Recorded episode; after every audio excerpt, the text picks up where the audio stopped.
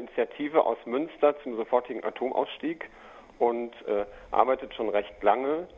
Ähm, wir haben auch äh, zu Fukushima viele Nahenwachen gemacht und äh, eine große Demo und sind jetzt eben dabei äh, zu gucken, äh, ein Vernetzungscamp in Gronau zu starten am 17. und 18.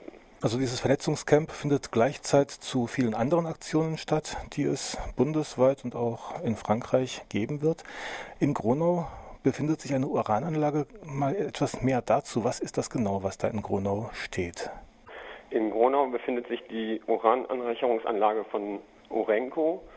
Ähm, Urenco gehört äh, zu einem Drittel den Niederlanden und zum anderen Drittel ähm, Großbritannien und von deutscher Seite ähm, ist E.ON und RWE beteiligt. Das Ganze ist privat oder wie? Von deutscher Seite ist es privat. Es ist aber so, dass äh, E.ON und ähm, RWE schon angekündigt haben, äh, ihre Anteile zu verkaufen und die Briten sind äh, auch nicht mehr interessiert und versuchen das Ganze zu verkaufen. Ähm, es will aber keiner haben. Das ist das Problem. Eigentlich hat unsere Regierung hier von Atomausstieg gesprochen. Man sollte doch daran denken, dass auch solche Anlagen dann stillgelegt werden müssten.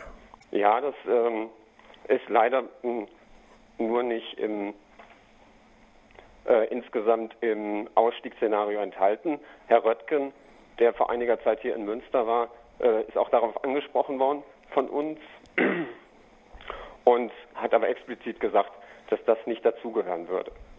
Also Urananreicherungsanlage in Grunau ist laut Röttgen keine Atomanlage oder was?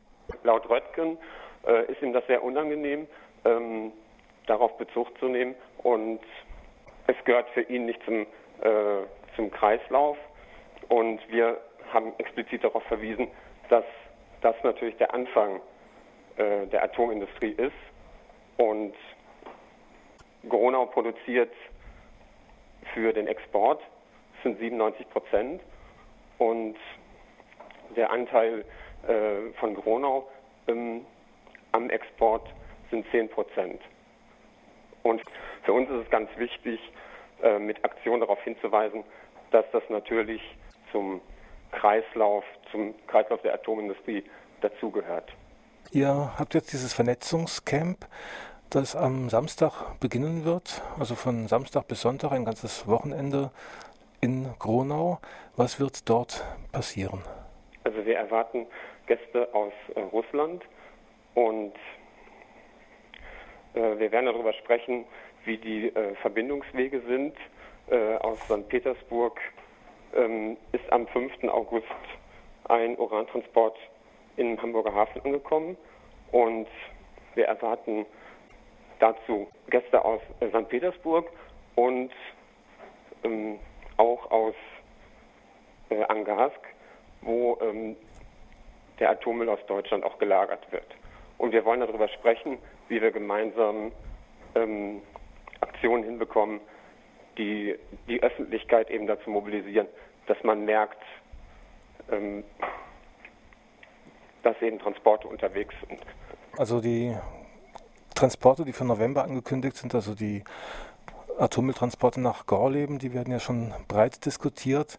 Die ständig immer wieder stattfindenden Urantransporte, das ist vielen Menschen gar nicht bewusst, was da alles passiert. Ihr habt in Münster ein Aktionsbündnis, das auch die Internetseite www.urantransport.de betreibt. Dort findet man auch das Camp, also die Informationen zum Camp. Und die Urantransporte, die werden auch ein großes Thema sein. Also Urantransporte nach Russland. Gibt es auch in andere Länder Transporte? Ich weiß, dass die Brennelementefabrik in Lingen, die sich ja auch noch in der Nähe befindet, ähm, nach Brasilien exportiert und nach Südkorea. Wir sind auch ähm, daran interessiert, dass wir Transporte nochmal publik machen können, die von St. Petersburg nach Lingen laufen und haben dazu auch nochmal Gäste aus Hamburg, die äh, nochmal zu den Transporten was erzählen, wie, wie die dann ähm, vom Seeweg äh, auch über den Landweg dann laufen. Die ganzen Informationen, die könnt ihr dann erhalten bei dem Camp und diese Informationen, die werden dort diskutiert, aber es geht nicht nur um Informationen, es geht auch um Diskussion und um die Frage, was kann man machen? Was kann man machen gegen die Brennelementefabrik, gegen die Uraneicherungsanlage und auch gegen die Atommüllexporte oder die Strahlenexporte, die hier laufen. Im Moment gibt es ja auch noch eine Kampagne von Campact ganz frisch gegen die Finanzierung eines neuen Kraftwerkes in Brasilien. Das wird vielleicht auch noch Thema werden? Ja, das kann noch Thema werden. Ähm, für uns ist nochmal wichtig, dass wir auf diesem Vernetzungscamp überlegen, wie wir gemeinsam Aktionen eben machen können äh, zu Corona. Ganz klar, wir haben im Juni äh, zwei Aktionen da auch gehabt und daraufhin hat der Pressesprecher von äh, Orenco sich genötigt gefühlt, äh, öffentlich, das erste Mal übrigens auch öffentlich äh, die Summe eines Schadensersatzes äh, einfach einzubringen. Die, äh, die Sprache ist von 6 Milliarden und ich denke, das war auch direkt äh, ein Erfolg der Aktion. Ähm, ist natürlich völlig, ähm, das ist eine überzogene Summe, aber das war das erste Mal, dass sich jemand so geäußert hat. Also die Betreiber wollen 6 Milliarden Euro dafür, dass sie ihre Anlage stilllegen oder was? Die, äh, die Betreiber wollen 6 Milliarden für die Stilllegung ähm, und bisher ist sowas noch nie genannt worden. Also es war schon äh, in Bezug auf die beiden Blockadeaktionen, die äh, dort gelaufen sind, zu merken, dass jetzt doch eine Reaktion kommt. Eigentlich sollte man ja von den Betreibern irgendwie Schadensersatz für die Schäden, die sie mit ihrem Wahnsinn heute und in aller Zukunft anrichten, verlangen. Darüber sprechen Sie nicht.